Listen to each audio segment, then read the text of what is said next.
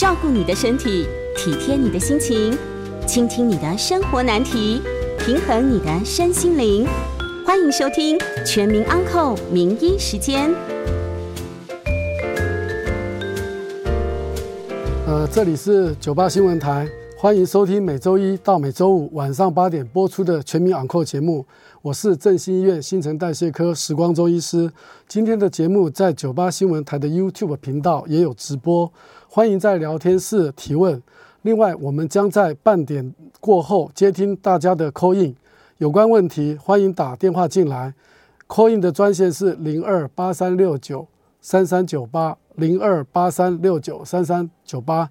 今天要讨论的主题是认识胰岛素。那当然，认识胰岛素啊、这个基本上来讲，对某些糖尿病的病人来讲，他还是很陌生的。为什么这么说呢？因为我们一劝病人要打胰岛素的时候，他就开始排斥，想尽各种办法不要去打这个胰岛素。不过呢，施打胰岛素在某种某些的情况下是有绝对的必要性。那今天的主题就是要来啊、跟听众朋友介绍一下什么叫做胰岛素，然后胰岛素有什么样的优点跟缺点。如果说大家听了有不了解的地方，可以随时打电话进来 call in。首先呢，我们先要介绍一下胰胰岛素的一个历史。胰岛素是在一九二二年发明出来的，好，刚好距今有一百零一年的一个历史。那发明胰岛素的人本身也是有罹患糖尿病的。那跟胰岛素相关的这种所谓最大的医学奖项——诺贝尔科学奖，大概已经有四个啊。医学诺贝尔奖都是跟胰岛素相关的一些研究。那当然，第一个诺贝尔医学奖就是发明胰岛素的这位啊、这个人哈。那在以前来讲，没有胰岛素的话，如果说一个糖尿病的病人得到了糖尿病之后，他可能会暴瘦，甚至到最后啊、酮酸中毒，甚至血糖太高而造成昏迷，甚至死亡。那当然，最早的胰岛素是从猪体内来萃取来的。那目前来讲的话，市面上的胰岛素已经这种胰岛素已经没有了。最原始的胰岛素是所谓牛的胰岛素，牛的胰岛素跟我们人类的胰岛素大概相差了两个氨基酸。然后第二个接着演进的就是猪的胰岛素，猪的胰岛素跟我们人类的胰岛素大概相差了一个氨基酸。那猪的胰岛素跟牛的胰岛素来讲的话，大概差了三个氨基酸左右。所以呢，我们人哦跟啊，动物哺乳动物类的猪啦、牛啦，基本上来讲，胰岛素都是非常非常的类似。可是虽然只有一两个氨基酸的一个差别，对不对？接受了这种比较久远之前所发明的胰岛素，病人可能比较容易发生一些过敏的反应，而且治疗的效果会比较不好。然后接着呢，时间的一个演进，后来也发明了人的胰岛素。那人的胰岛素那时候大概在三十年前非常的夯，大家都认为，诶，人的胰岛素既然是跟人一样的话，基本上应该就不会呃发生了一些呃不良的或是一些过敏的一个反应。可是人的胰岛素它最主要是透过基因合成工程所制造出来的，所以它的啊、氨基酸的序列跟我们人的胰岛素基本上是一模一样的。不过呢，有些时候理论归理论，理想归理想。这个打胰岛素虽然是打人的胰岛素，打久了之后，那这些还是会产生胰岛素的抗体。那当然打的剂量就会越来越高，然后效果就会越来越差。那在随着时间的一个演进，后来又在发明了所谓的胰岛素类似物。那胰岛素类似物可以说是胰岛素的一个非常转折的一个过程，因为胰岛素类似物的话，透过一些基因工程的一些方式来改良一些胰岛素的结构，里面可能减少了一个氨基酸，或是增加了一个氨基酸，或是替换了一个氨基酸，那这些自然人的胰岛素就产生各种不同多元的变化。那当然制造出来的胰岛素后来就非常的多，大家有可能听过所谓的速效型胰岛素，对不对？短效型胰岛素。对不对？中效型胰岛素，哈，然后超长效的胰岛素，还有长效的胰岛素，还有预混型的胰岛素，那就有六大类。那这六大类的胰岛素的话，那就是千变万化了，就可以治疗在各种不同罹患糖尿病的病人的一个身上。那大家在打的胰岛素究竟是属于哪一种？我相信很多听众朋友大部分都不太了解。那这个地方我也跟大家做一个说明。所谓我们现在最夯的，就所谓的超短效胰岛素。那超短效胰岛素的话，基本上来讲，五分钟就开始有作用，它的作用时间非常快，大概在十五分钟到半个小时之内就达到一个高峰，然后两个小时之后呢，这个胰岛素在体内几乎就完全啊不见了。所以呢，这种超短超短效的胰岛素来讲的话，运用在临床非常的实用。那这时候我会跟病人讲说，哎，这就是你的急救针，好，急救胰岛素，急救胰岛素就是啊，使用这种所谓的。短效型或是速效型的超短效的胰岛素，因为打了之后马上就要叫病人吃饭，对不对？然后吃了饭之后，哎，两个小时之后，你的这个啊、胰岛素啊、消耗完毕，你的血糖也不会高起来了。所以这种超短效的胰岛素在临床上的运用上非常的啊、呃、实用，甚至病人即使出院了之后带回家去使用，难免会有一些年节或是一些大餐。这时候我们都会建议病人，你在准备进食大餐之前呐、可以呢，先打一针超短效的胰岛素，或是吃完饭后，你要赶快测你的血糖。如果说血糖太高的话，我们也可以立即来注射一针超胰岛素，让你的血糖在很短的时间之内就可以降到正常。所以这是、呃、速效型或是超短效胰岛素的一种妙用。好，这个在临床上很多的病人都会啊、呃、带在身上，随时都可以去使用。那第二种新的一种胰岛素就是属于长效型或是超长效型的胰岛素。那很多病人有一些迷失，就是说，哎，万一我血糖太高，实医师说我们可以打一个超短效的胰岛素来马上的将血糖给降下来。可是呢，我们可不可以打一个超长效的胰岛素或是长效型的胰岛素来降血糖呢？其实这两种胰岛素是完全截然不同的。超短效胰岛素当然它打的时间。两个小时之后就完全作用完毕，可是长效或是超长效的胰岛素，它作用的时间大概要一天左右，哈，十八个小时到二十四个小时，二十四个小时之间，大概有将近一天的时间。换句话说，这种超长效的胰岛素或是长效型的胰岛素，基本上来讲，它的作用是非常的缓慢。那我们就举个例子，晚上你睡觉前的血糖。假设是八十或是九十好了，比较低。可是那时候呢，在晚晚上吃完饭后或是睡觉前，我们会给病人打一针超长效的胰岛素。结果这病人一看呢，诶，血糖只有八九十，他就不太敢打。那不打的一个结果，因为你没有打嘛，所以隔天的血糖就飙起来了。好，所以说事实上来讲，血糖很高的时候，我们可以用超短效的胰岛素啊来降低病人的血糖。如果说当你血糖太低的时候，好，比较低的时候，八九十甚至到六七十的时候，长效型的胰岛素或是超长效的胰岛素，其实你仍然是要注射的，因为它降血糖的效果非常非常的缓慢，非常非常的微弱。那当然，它最主要的目的是维持啊身体二十四小时基本胰岛素所需要的一种治疗的方式。所以呢，如果说有一些病人在打四次胰岛素的时候，基本上他可能就是打三次的超短效胰岛素跟一针啊超长效的胰岛素来维持病人的血糖。那当然，讲到胰岛素的部分，大部分的病人都不太愿意打胰岛素。好，那等一下再跟大家做说明。那另外来讲，第二个部分要跟大家提一下，胰岛素它的作用在哪个地方？因为很多病人害怕打胰岛素，所以啊、就不愿意去接受医师跟配合治疗。那当然，你让病人了解了之后，基本上很多的病人他是愿意，而且是可以接受打胰岛素的。胰岛素最主要是由我们人体器官一个所谓叫做胰脏里面的贝塔细胞所分泌出来的一个呃荷尔蒙，哈，分泌的一个荷尔蒙。那胰岛素的作用就是把你的血糖给下降。那血糖要如何的下降呢？胰岛素就像我们一把钥匙一样，好，细胞上面有很多的这个门孔，你就把细胞当成是一扇门。那我们这个胰岛素呢，就是要把这扇门。打开，所以胰岛素呢，跟这门孔基本上来讲，它是要很 match、很吻合的，才能够把这个门打开。把这个门打开之后，葡萄糖才能够进到门里面，进到细胞里面，把它给利用掉。所以呢，你的血糖才会下降。如果说这个胰岛素，对不对，跟这个门的钥匙孔两个对不起来的话，不管是钥匙出了问题，或是钥匙孔出了问题，那就没有办法把顺利的把这个门打开。那没有办法把这个门打开的话，葡萄糖就没有办法跑到细胞里面去做利用，反而这些糖分就留在血液里面。那当然你的血糖就会越来越高。所以说，当胰岛素不管它的量不够，或是品质不好，它都没有办法把这个钥匙给打开。那没有办法把这个钥匙给打开的话，那就没有办法降低血糖的一个效果。那在目前我们很多的口服药物里面，它的作用就是要刺激胰岛素的分泌，或是加强胰岛素的作用。那换句话说，就是希望这个钥匙跟这门孔能够 match 的非常的好，能够把这扇门打开。那事实上来讲，很多糖尿病的病人，他的胰岛素的量可能不够，或是品质不好。品质不好，就是我们所谓的胰岛素阻抗，它当然就没有办法把这个门很顺利的打开，血糖当然就不会被被利用掉，当然它的血糖就逐步的上升。所以呢，胰岛素是开启细胞利用葡萄糖的一扇钥匙。那这个门锁叫做什么呢？那个门锁就叫做胰岛素接收器。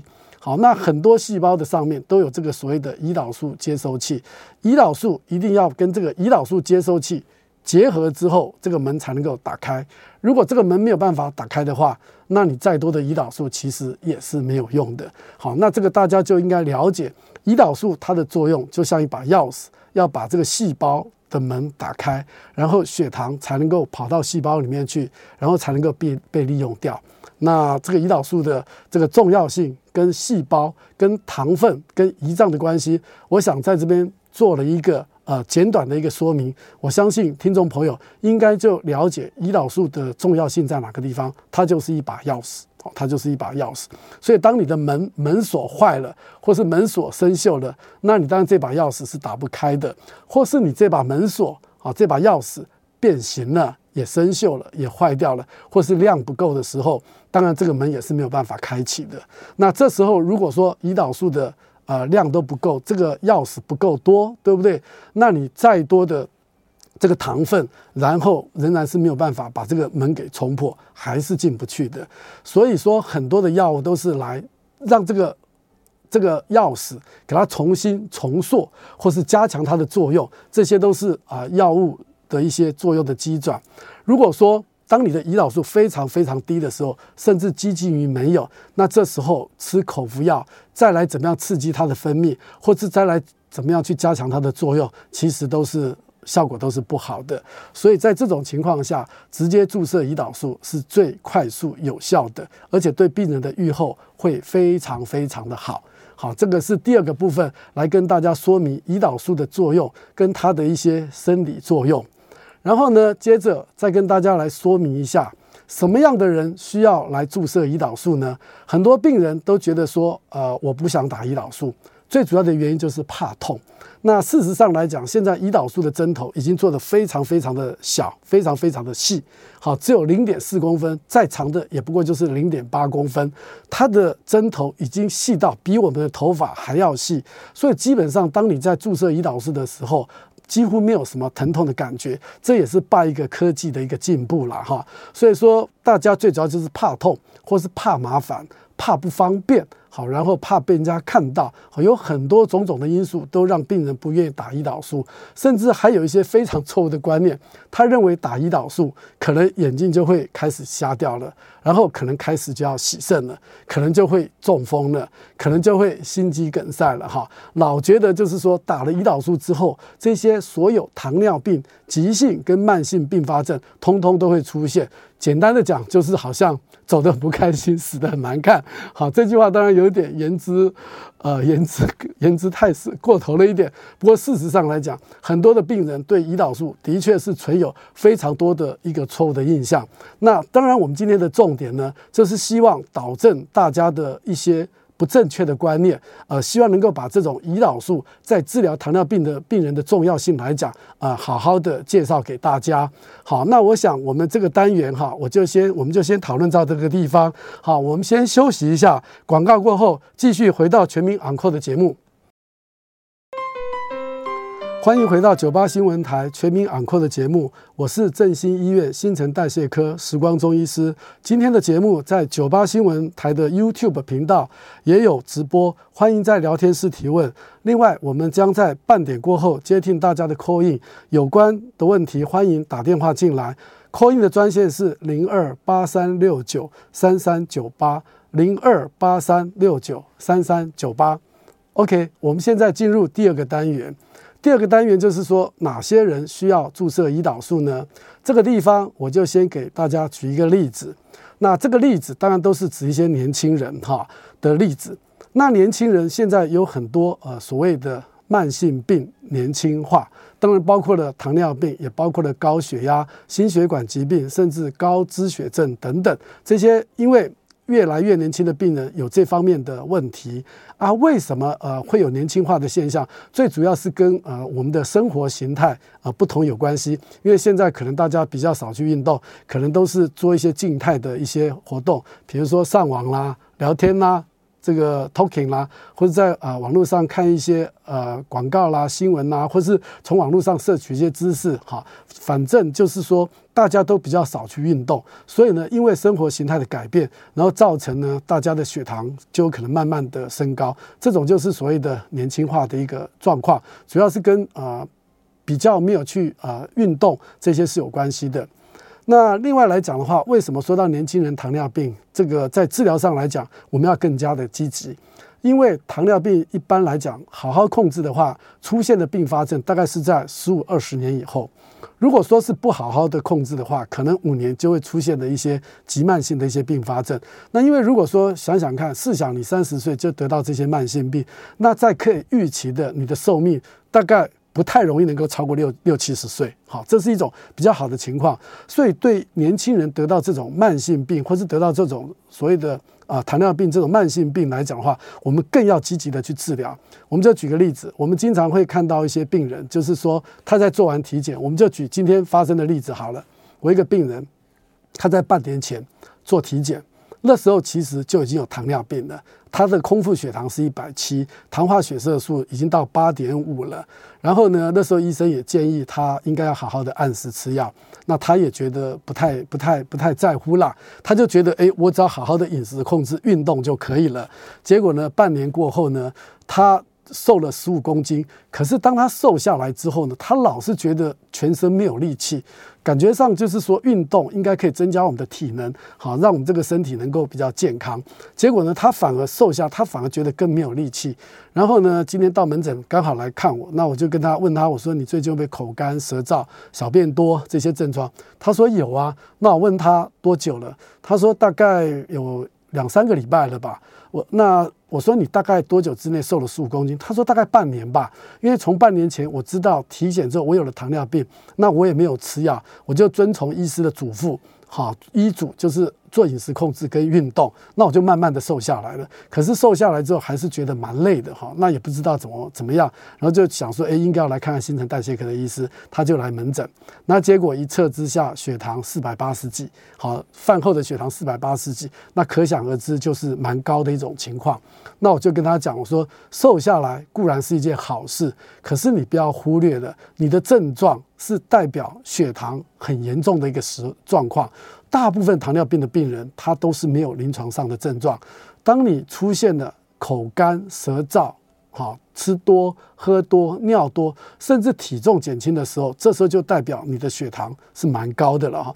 那你又有瘦下来的这种状况，那就代表你的血糖很高。那换句话说，你的这种体重的减轻，好。是糖尿病造成的，并不是说你运动得到的一个效果。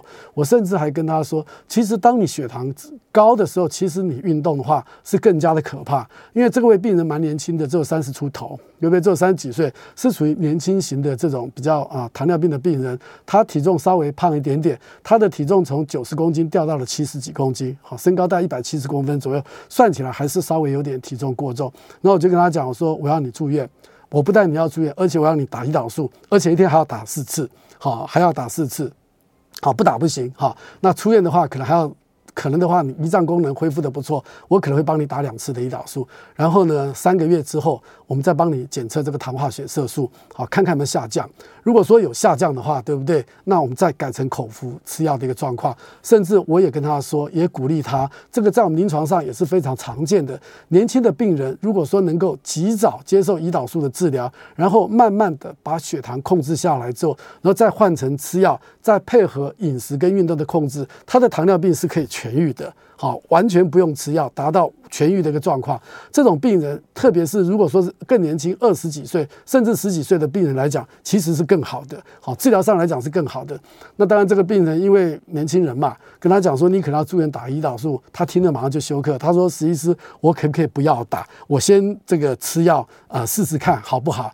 我说：“你已经努力了半年，哈，你的糖化血色素之前就已经八点多了，现在还没有测。不过我预估一定是在十一一、十二以上，绝对跑不掉。好，而且你瘦下来了，你这个就是非得要好好的接受积极性的治疗。我们施打胰岛素就是我们所谓的积极性的治疗。”然后跟他讲了一段时间，也跟他沟通了一段时间之后，他终于说：“好吧，呃，明天我再来办住院好了。”类似这种情况，很多的年轻人来讲的话，刚开始跟他说，他是绝对排斥的。当然，我们还会再去问他的家族史，父母亲有没有呃这个。呃，爷爷奶奶有没有？一问之下，基本上大部分的病人都告诉你：诶，我爸爸有糖尿病，或是我妈妈有糖尿病，或是爷爷奶奶，或是叔叔伯伯有糖尿病，基本上都可以问得到。呃，有这种家族史的这种情况下，那如果说是你有家族史，然后又超过四十岁，又是比较胖的病人，你只要符合这三个条件的话，基本上你的血糖大概都已经出现了问题。那有没有到糖尿病？可能抽个血就可以知道了。很多的病人只要符合这三个条件，即使没有糖尿病，可能都变成有这种所谓的糖尿病前期的这种情况。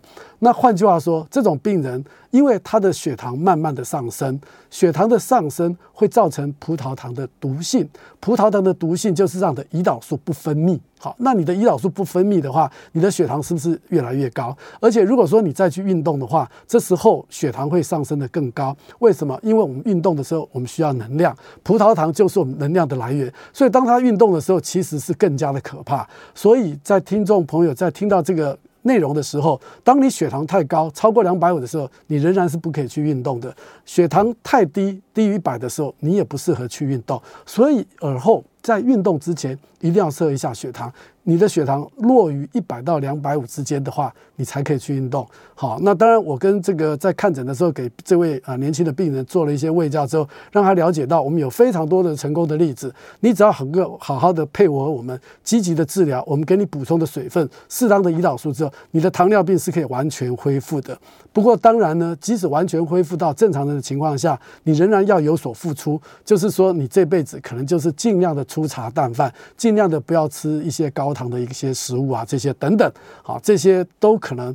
因为你一时的失控，或是你一时的不查，可能就会让你血糖又慢慢缓步的逐步上升，甚至万一你喝了很多的呃饮料，高糖饮料之后，可能血糖一下就会上升得很高。那这种糖尿病的病人也有一些特色，就是说血糖上升的时候非常的容易，血糖要下降的时候就非常的困难。好，那当然我觉得我也说服了这位病人，呃，明天会来住院。当然我就跟他要打胰岛素，年轻人打胰岛素的效果来讲。是很好的。那还有一类就是老年人，老年人在打胰岛素的部分也是非常的好。为什么？因为老年人来讲的话，他的器官慢慢的衰退，对不对？胰岛素分泌的越来越少，所以这时候用胰岛素来治疗这类的病人，效果也是非常好的。那当然，介于中间这部分的人来讲的话，很多人他就不愿意打了。那可是，在几种情况下是非得要靠胰岛素来注射的。我们就举个例子来讲，第一个，你肝功能不好。有肝硬化的一些现象的话，那这类的病人，因为哦、呃，你肝功能不好，因为肝脏最主要是一个解毒的一个重要的器官。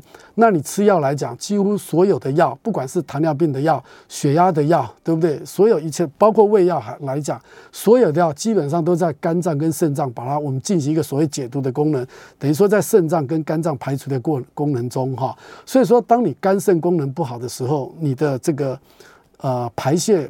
解毒药物代谢的功能当然就变得比较差，所以呢，这些药就会慢慢的累积在你体内。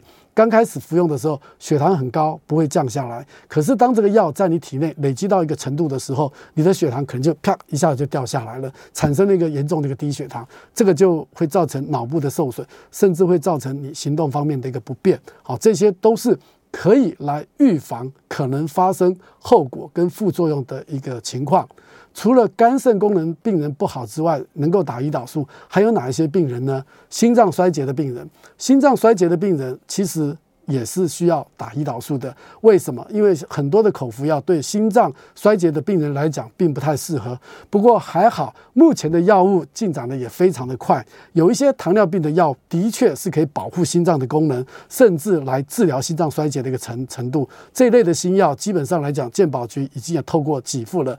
以后有机会，或是待会听众朋友有问题的话，我们可以提出来，再详细的来做讨论跟分析。还有孕妇。好，孕妇我们也是希望她能够打胰岛素。为什么？因为我们不只要治疗孕妇，而且我们要治疗这个孕妇里面中的胎儿。那孕妇来讲，她对血糖的控制，我们要求的要更严格。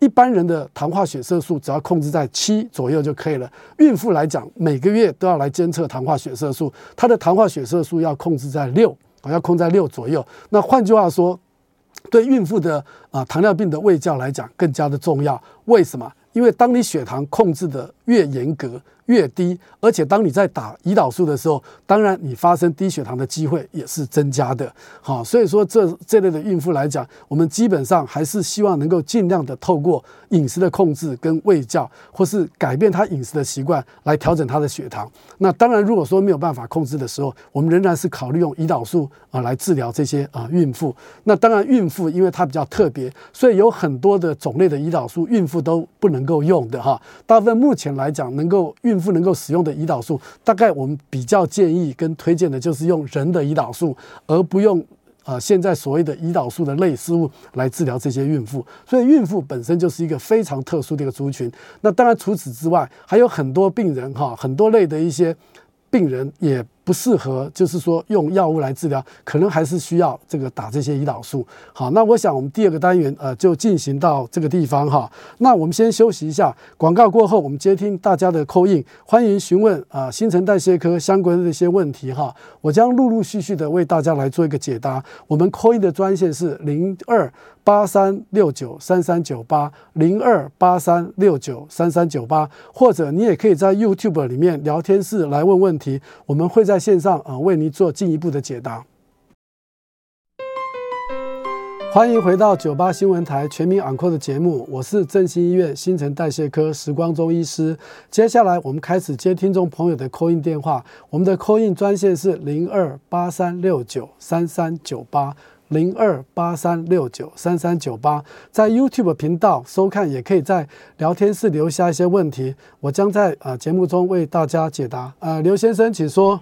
呃，石大夫你好，呃，我有我妈妈是这样子的哈，早上血糖是二呃空腹是二百一十七，然后吃一罐完善之后，然后中午吃饭的时候就是两百二十九，那要一天就是打两次，就是各打十 CC，在龙总的胡大夫在看，然后他那每天的是以前的糖化血色素是七，那现在这样子的话哈，是不是要调整他的药物？因为他说他吃不饱。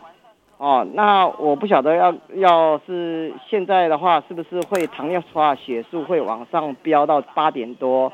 这是第一个问题。第二个问题是我本身的问题哈，是我那个昨天啊，像这么热天啊，还要去工作，我刚好刚好疏疏失了一下，没有戴帽子，哦，在外面走路走了十五分钟就办事情了，差点会中暑。像我糖糖尿病的病人哈。那如何避免是这种情形？也是他身体的异状告诉我有中风的迹象，哦，那是第二个。第三个问题就是说，有关于哈二十三号，我刚好以前都没有发生过这种情形哈，刚好我起床的时候，呃，发现说我的屁股这边呢，右右边呢，好像就是神经哦这边啊会很跟打针或者撞到那个会很痛的那种感觉，那是不是这种算是属于神经病变？那如果说是这样子的话，是不是说治疗的方式只有吃止痛药，也是要复健，有也是说糖尿病要注意什么样，怎样延缓这个事情的发生？谢谢石大夫。好，谢谢刘先生的问题哈，三个问题哈。第一个问题就是妈妈的这个血糖最近比较高一点哈，呃，两百一十几哈，然后吃了完善之后血糖呃上升到两百二十九哈，一天接受两次胰岛素的注射，就是早餐前跟晚餐前各十个单位了哈，糖化血色素在七点零哈。其实呃第一个 case 刘先生的妈妈刘伯母血糖算是控制得很好啊，因为糖化血色素是七点零嘛。那我这时候会给呃刘刘妈妈的建议就是说，如果如果说你吃了完善，当然是可以吃的，或是呃吃的比较多的时候。吃的比较多的时候，一定要测自己的血糖。如果说你的血糖超过两百五的话，这时候我就会建议你打一个超短效的胰岛素，四个单位。一打的话，你的血糖很快就会下降。好，那这个就是我经常跟病人讲的所谓的急救针。好，你可以偶尔在一些大餐的时候，或是血糖稍微高一点的时候，你可以打一个急救针来看看血糖有没有下降。当然，这个地方我还要稍微再做一点点的补充。急救针打完之后，一个小时后。一定要测血糖。如果说你的血糖仍然很高，两百五以上，你可以再打一次急救针，就是再打四个单位的急救针，然后隔一个小时之后再测血糖。如果说你打了两次的急救针之后，对不对？你的血糖仍然还是在超过两百五以上的时候，这时候可能就要到医院来了哈。这时候要到医院来。那换句话说，呃，你的血糖这么高，没有办法，因为打了两次的急救针之后而下来。我们比较担心的就是可能会存有其他感染或是其他的因素在了哈。这时候我就希望啊、你要到医院来，好，到跟医师商量一下，啊、这种情况应该要做如何的处理哈。这个是提醒您的注意。然后第二个就是说，在很热的工作环境下，对不对？呃，糖尿病的病人如何来预防中暑跟中风呢？很简单的方式，第一个就是说我刚刚有提到，如果说你要到一个外面很热或是很冷的环境的时候，我希望你要测一下血糖。如果说你的血糖哈太高的情况下，在这种大热天的情况下，还是尽量减少外出，还是在家里面吹冷气会比较好。那如果说你要外出的话，就是说一定要注意啊，超过两百五的话，可能也是要先。打一点点的胰岛素，或是晚一点，天气凉一点再出去。那如果说是出门的话，一定要带水，好，不要说糖尿病的病人，我自己现在出门走路、散步、逛街的话，哈，我自己背包里面都有带一个一一一公升的这个水，把它扭紧，随时作为这个补充水分。那这样子来讲，就可以预防中暑跟血压上升，或是血糖上升，甚至引起这种中风的一种可能性。一定要记得水分的补充非常非常的重要。然后第三个就是说，你起床的时候发现屁股突然痛，那这时候是不是觉得是一种神经病变？好，那需不需要吃止痛药啊，或者做复健啊这些等等哈？那我想这种神经病变来讲哈，刘先生你的这种情况并不算太典型哈。那典型的神经病变，我来跟大家讲，有哪一些是属于比较典型的神经病变？就是你的手脚哈、四肢哈都会可能有点麻、酸、痛。或是抽筋的这种情况下，这个才是一个比较典型的一个神经病变。甚至有些时候，糖尿病人病人的小腿，它的颜色会变得比较深，好，这种就比较接近血管跟神经病变方面的问题。那除此之外呢，还有就是说，你可能会便秘，好，或是腹泻。便秘的话，可能会吃一些。呃，软便剂，然后你就可能会拉了好几天，然后拉了好几天之后，又给你吃止泻的药，这时候你可能又开始便秘。换句话说，为什么会有这种一阵子便秘、一阵子腹泻、一阵子便秘、一阵子腹泻的情况？就是因为有了神经病变，所以你的神经基本上来讲。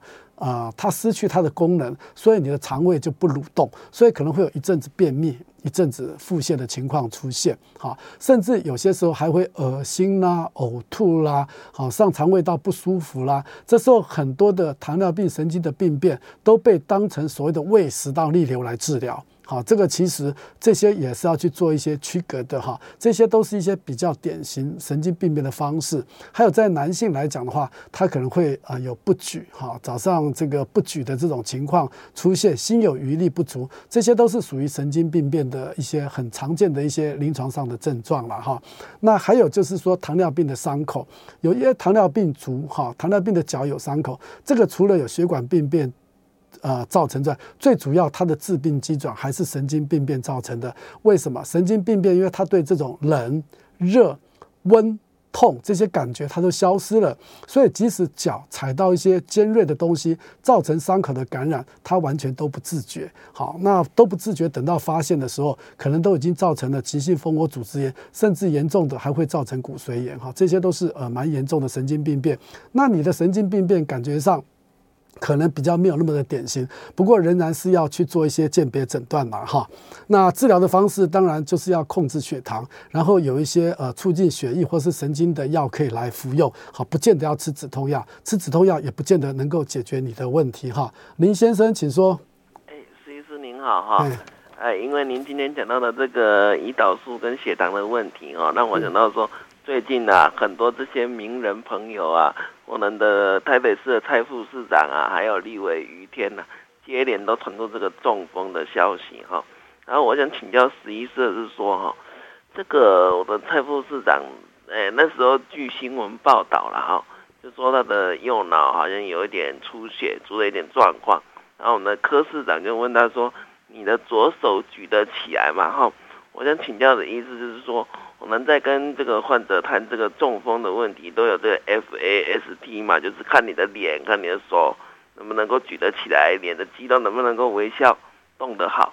那我想要更了解的就是说，我们的颈部以上的肌肉跟我们的四肢是不是刚好是我们大脑是不是都交叉管理，就是。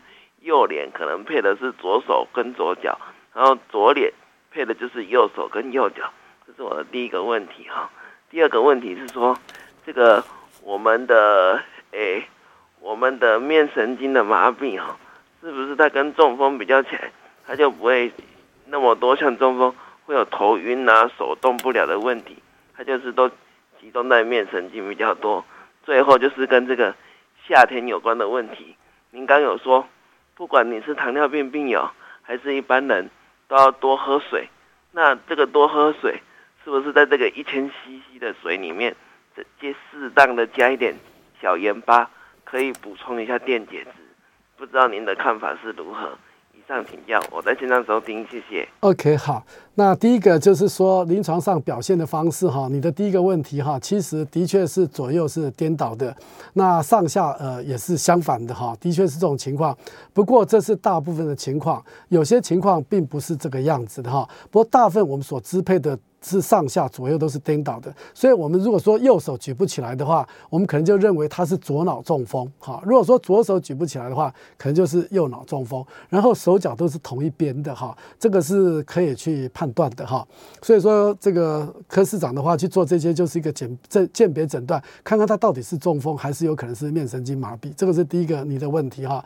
那第二个面神经麻痹哈，刚刚啊在聊天室我也提到，最主要是受到病毒的感染。其实哈。有些时候他面神经麻痹表现的有点像中风的样子，可是事实上来讲，大概除了脸歪。脸歪、嘴斜、流口水之外，哈，比较像中风。其实他的四肢的力量其实都还是有的，哈。所以这个在有些时候鉴别诊断上来讲不算太困难。那治疗来讲，那当然就是截然不同。中风的话，可以要有降压的治疗，控制血糖、血压这些等等。那如果面神经麻痹的话，可以要吃高剂量的类固醇，然后慢慢的减低，然后还有吃一些高剂量的维他命的 B 十来治疗。只要能够在越早的时间积极的治疗，对病人的恢复是更好的，哈。然后第三个我。你要多喝水。我们一般人来讲，哈，一天喝水的量到底有多少？当然看你的身高、体重啊这些等等。不过基本上来讲，我们一个正常体位来讲的话。一一天的水量大概就是要一千两百 CC 到一千五百 CC，好，大概一千五左右。尤其是夏天一千五。那如果说是我们有流汗的话，当然你可能要补充五五五百到一千，甚至更多的一个水量。好，举个例子来讲，尤其你运动完后，可能一喝个水，一喝大概就是一千 CC 以上。好，基本上不会低于这个数字。好，我们一般讲适适当的饮水就是指一千两百 CC 到一千五百 CC 之间啦。哈。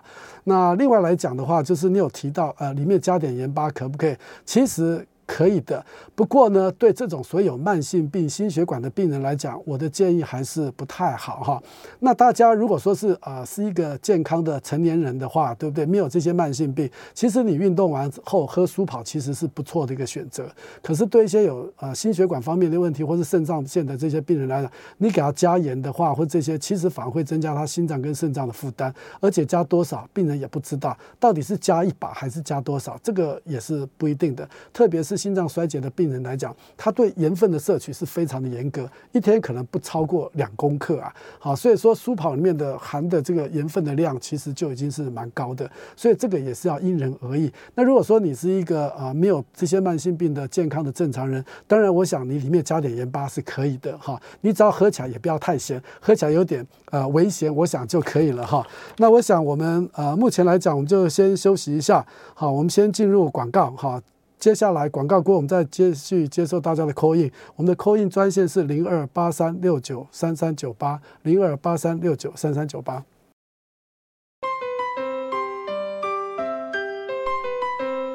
欢迎回到九八新闻台全民昂 n 的节目，我是振兴医院新陈代谢科时光中医师。接下来我们继续接通听众 call in 的电话，call in 的专线是零二八三六九三三九八零二八三六九三三九八，也欢迎到 YouTube 频道直播聊天室里来呃发问，好来问问题。